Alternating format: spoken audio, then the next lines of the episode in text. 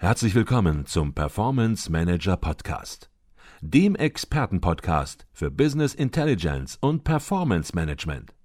Inspirationen, Know-how und Impulse für Controller und CFOs, die noch erfolgreicher sein wollen. Heute begrüßt sie Peter Blum.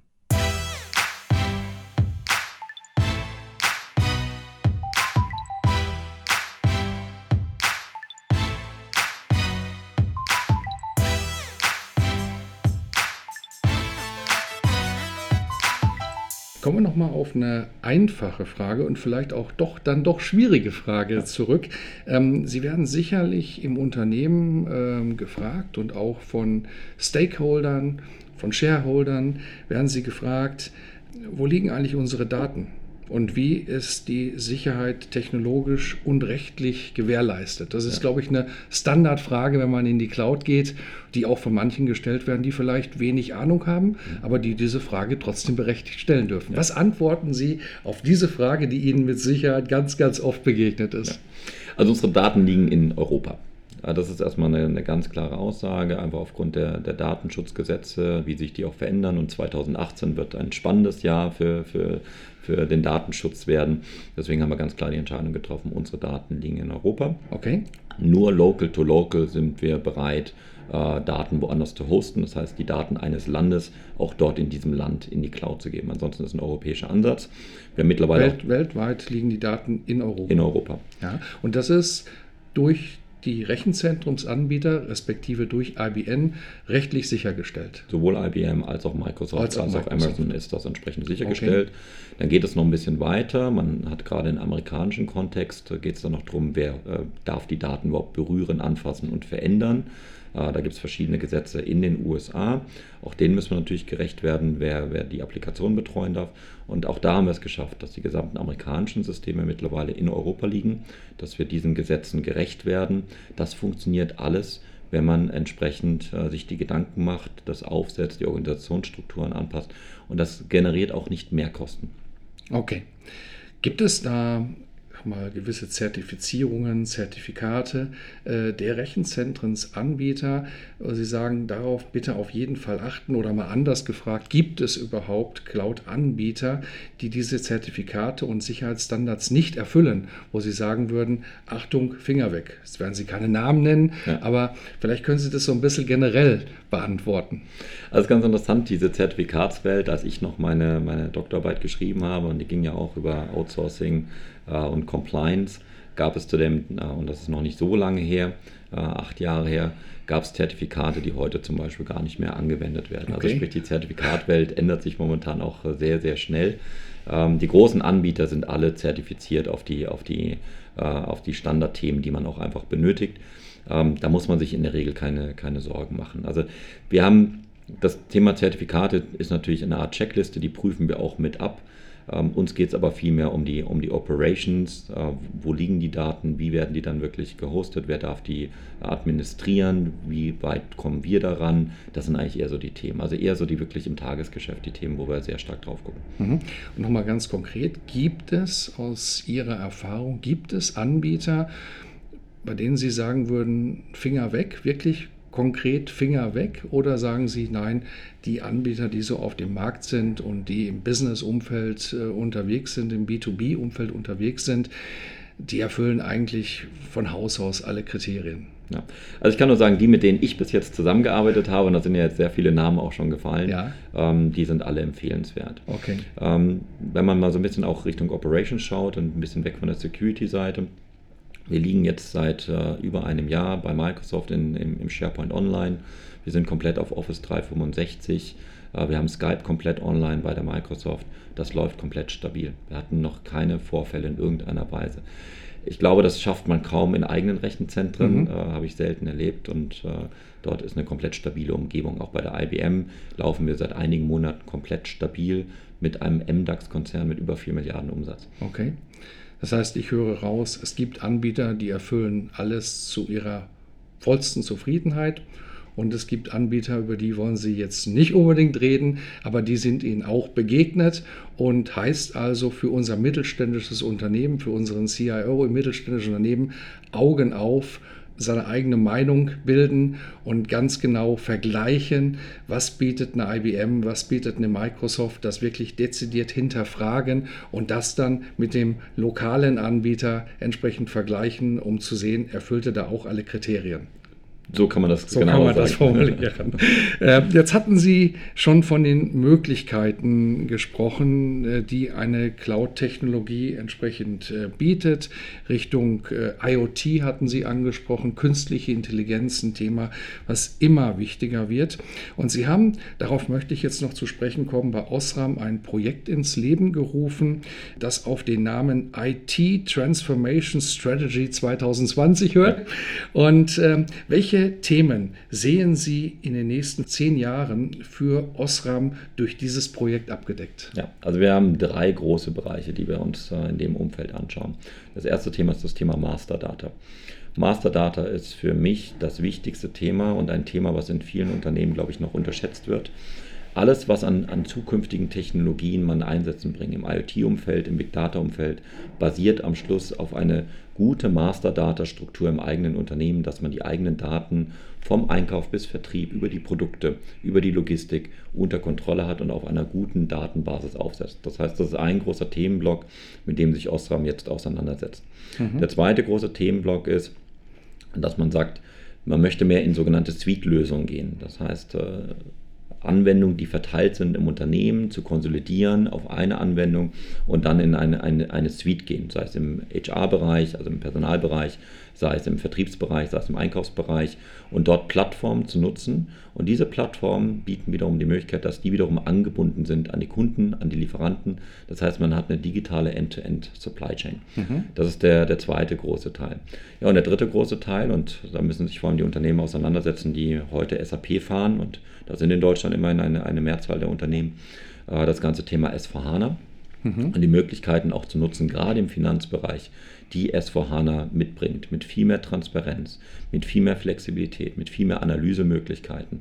Und das ist der, der dritte große Bereich in der IT-Transformation-Strategie von, von Osram, womit sich das Unternehmen auseinandersetzt. Okay. Wann haben Sie damit begonnen, mit dieser IT-Transformation-Strategy? Als wir den Carve-Out beendet haben ja. und der Carve-Out war im Juli quasi umgesetzt, danach haben Sie eine gewisse Hypercare-Phase, um alles in Steady State zu bringen. Change of Control, das heißt übergeben haben wir die Firma Ladvent erst Ende Februar ja. an den äh, chinesischen Käufer und dann haben wir sofort angesetzt mit der Transformationsstrategie als, als äh, nächste große Reise, die wir jetzt gestartet haben. Okay. Jetzt hören viele Controller, viele CFOs hören diesen Podcast und Sie haben das eben schon angesprochen, dass im Zuge dieses Carve-Aus die Finanzer ein paar Tage länger gebraucht haben, habe ich mal so verstanden, äh, um ihre Daten aufzuräumen. Das heißt, wir haben schon über den Finanzbereich ein bisschen gesprochen. Ähm, welche Bedeutung hat ähm, im Controlling bei Osram ähm, Business Intelligence, Business Intelligence Werkzeuge? Sind Sie da im Rahmen der Cloud-Überführung auch mit Business Intelligence äh, Produkten, mit Business Intelligence Software und Systemen in Kontakt gekommen? Ja. Leider haben wir das Thema noch nicht so stark aufgegriffen, wie wir uns das auch gewünscht hätten. Ähm, meine ganz persönliche Meinung ist dazu, das ganze Thema Reporting, BW-Reporting, das Klassische, was man kennt, kommt sehr stark aus der Finanzcommunity in, in Unternehmen. Die Finanzcommunity sind äh, diejenigen, die das Wissen über die Finanzkennzahlen haben, die das Wissen haben über, über Reporting. Aber genau dieses Wissen wird immer mehr in anderen Bereichen des Unternehmens äh, gebraucht. Ich mag sehr, mag nicht besonders gerne diese Buzzwords wie Big Data und, und Industrie 4.0, mhm. äh, Digitalisierung. Aber am Schluss ist das Wort Big Data an dieser Stelle doch ein wichtiges Wort. Es geht darum, welche Daten habe ich wo, wie kann ich sie mir zur Verfügung äh, stellen und wie kann ich aus diesen Daten am Schluss wieder einen, einen Mehrwert generieren für das Unternehmen. Mhm. Ich glaube, dass die Finanzcommunity da ein sehr, sehr wichtiges Wissen aufgebaut hat in fast allen Unternehmen. Und dieses Wissen ist sehr wichtig auch für die anderen Teile, im Logistikbereich, im Einkaufsbereich. Ich glaube, dass man da sehr viel voneinander lernen kann mhm. und die Instrumente der Finanzcommunity nicht eins zu eins, aber darauf aufbauend mit neuen Lösungen, neuen Tools äh, sich nach vorne entwickeln. Mhm, okay. Ähm, wir hatten das Thema Sicherheit, haben wir schon äh, besprochen, Datensicherheit. Und gerade im Controller, im Controlling-Bereich, im CFO-Bereich ähm, wird Sicherheit natürlich sehr, sehr hoch geschrieben. Ähm, wenn man Umfragen glauben darf, dann ist das das Kernthema und die Kernsorge der Finanzer, der CFOs im Unternehmen, dass Daten nicht mehr sicher sind. In Business Intelligence Systemen werden hier natürlich mal, die sensibelsten Unternehmensdaten entsprechend auch analysiert, verwaltet. Das heißt, wenn diese Informationen nach draußen gelangen, geht ein entscheidender Wettbewerbsvorteil möglicherweise auch äh, verloren durch ein Unternehmen. Vielleicht können Sie da noch mal drei Sätze zu sagen. Thema Cloud und Business Intelligence und sensible Daten. Wo sehen Sie da die Vorteile konkret fürs Controlling, Cloud-Lösungen anzustreben und eben nicht auf lokalen Lösungen zu verharren? Ja. Vielleicht setzen wir da nochmal an, wo wir eingangs eingestiegen sind. Ich glaube, dass ein großes Unternehmen wie die Unternehmen, über die wir gesprochen haben, in der Lage ist, Rechenzentren sicherer zu betreiben als ein mittelständiges Unternehmen und viele auch große Unternehmen. Mhm. Deswegen glaube ich, die physische Sicherheit der Daten ist bei den Cloud-Providern mehr gegeben als bei vielen eigenen Unternehmen, wenn sie es on-premise machen. Das Problem ist weniger die physische Sicherheit. Die, die, das, das größte Risiko ist der Mensch. Wie geht mhm. er mit Passwörtern um? Wo werden die abgelegt? Wie ist der Zugang zu den Maschinen? Mhm. Ähm, wir haben gerade gestern Abend auch nochmal in einer Runde über Security diskutiert. Wir hatten einen Herrn dabei von einem großen Beratungshaus, der mit 200 Menschen nichts anderes macht als Security und eine Taskforce hat, genau in solchen Situationen in Unternehmen reinzugehen, wenn was passiert. Und der, der Kernpunkt ist immer die Prozesse und die Menschen dahinter und nicht die, die Physik, die denen dran liegt. Also wo die Daten liegen, mhm. ist weniger das Problem, sondern wie arbeitet man mit den Daten. Okay. Zum Abschluss des Performance Manager Podcasts stelle ich immer die gleiche Frage und ich bin extrem gespannt auf Ihre Antwort. Und die Frage, die geht ungefähr so: Was würden Sie jungen Controllern, und Sie sind selbst noch jung, ja. aber haben eine ganze Menge Erfahrung inzwischen schon sammeln können, aber sind da ähm, noch am Thema dran bei jungen Controllern, was würden Sie denen raten? Damit es mit der Karriere nach vorne geht, damit die Controller Spaß haben am Job und dann auch positive Beiträge liefern und dann vielleicht auch im Automatismus entsprechend ja, im Unternehmen nach oben kommen und ja, immer wichtigere Beiträge leisten dürfen. Ich glaube, und jetzt mal themenbezogen äh, zu dem Thema, wo wir uns jetzt die, die letzte Stunde gemeinsam unterhalten haben. Ähm, das Controlling sitzt auf einem Goldschatz von Daten. Mhm. Das ist der Kern des Unternehmens. Und dieser Schatz wird häufig noch nicht in der Form gehoben, dass er ins Business zurückgespielt wird, um dem, dem Geschäft wirklich zu helfen, nach vorne zu kommen. Da sind so viele absolut relevante Informationen drin. Und ich glaube, wenn ein, ein junger Controller diese Informationen sich zunutze macht, die mit dem Business mehr teilt, dem Business hilft, mit diesen Daten mehr nach vorne zu kommen, ich glaube, dann hat er sehr vieles richtig gemacht. Okay, das heißt, ich verstehe das so, dass Sie meinen, ein Controller darf nicht nur mit seinen Zahlen beschäftigt sein, sondern sollte sich überlegen, wie kann ich Sparringspartner des Managements sein? Was sind die Anforderungen des Managements? Ähm, was sind die Aufgaben? Wohin führt ein CEO? Was brauchen Vertriebsleute? Was brauchen Produktionsleute an Daten? Ähm, was ist wichtig? Was ist relevant? Und dort entsprechend Impulse zu setzen, Vorschläge zu machen ja, um diesen Menschen zu helfen, noch besser zu sein. Habe ich Sie da richtig verstanden? Das ist absolut richtig. Das heißt, der, der Schatz an Daten muss geteilt werden mit denjenigen, die daraus wiederum neues Geschäft generieren können. Okay. Wie würden Sie die Situation heute sehen? Haben Sie da einen Einblick? Ja, es ist schwierig, immer über das eigene Unternehmen zu reden, über Osram, aber wenn Sie das so ein bisschen vielleicht mal auf eine positive Art und Weise bewerten, ähm, wo sehen Sie da noch entscheidende Verbesserungsmöglichkeiten bei Controllern heute? Meinen Sie, dass das Thema überhaupt noch nicht richtig bedient wird, was Sie angesprochen haben?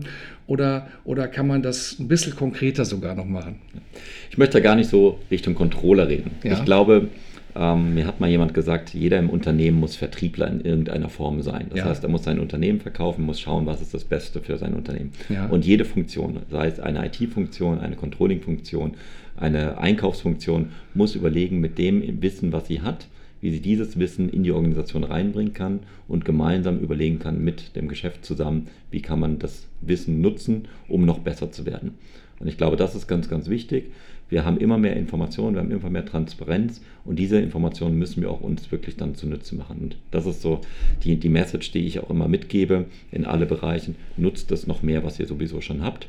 Und wenn euch was fehlt, dann schaut, wie ihr da die Lücken schließen könnt. Ich glaube, das war nochmal eine ganz wichtige Message. Zahlen sind wichtig und Zahlen sprechen manchmal auch eine eindeutige Sprache, aber man muss Zahlen auch verkaufen. Man muss Zahlen entsprechend auch vermitteln. Man muss andere überzeugen, ähm, dass sie diese Interpretation der Zahlen auch genauso sehen und entsprechend Maßnahmen einleiten. Und ich glaube, viele Controller und Finanzer, die sagen, hier ist meine Zahl, mehr muss ich nicht sagen. Und ich glaube, das ist ein ganz entscheidender Fehler. Auch über das Überzeugen nachdenken, über die Visualisierung von Daten. Und ich glaube, dann wird es wesentlich einfacher vielleicht auch gehen, die Controlling-Position im Unternehmen noch weiter zu steigern. Dem kann ich absolut zustimmen. Ich glaube, das war ein ganz spannender Podcast mit einem ganz wichtigen oder ganz wichtigen Tipps auch noch am Ende für Controller und CFOs. Ich glaube, wir haben äh, einiges Licht reingebracht heute in das Thema Cloud.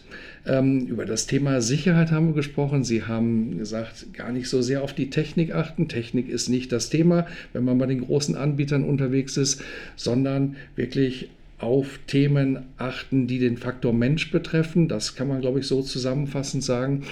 Ja, und vor allen Dingen, glaube ich, was heute rübergekommen ist, keine Angst vor der Cloud. Sie haben das erfolgreich bei Osram in einer Größenordnung gemacht, die ihresgleichen sucht.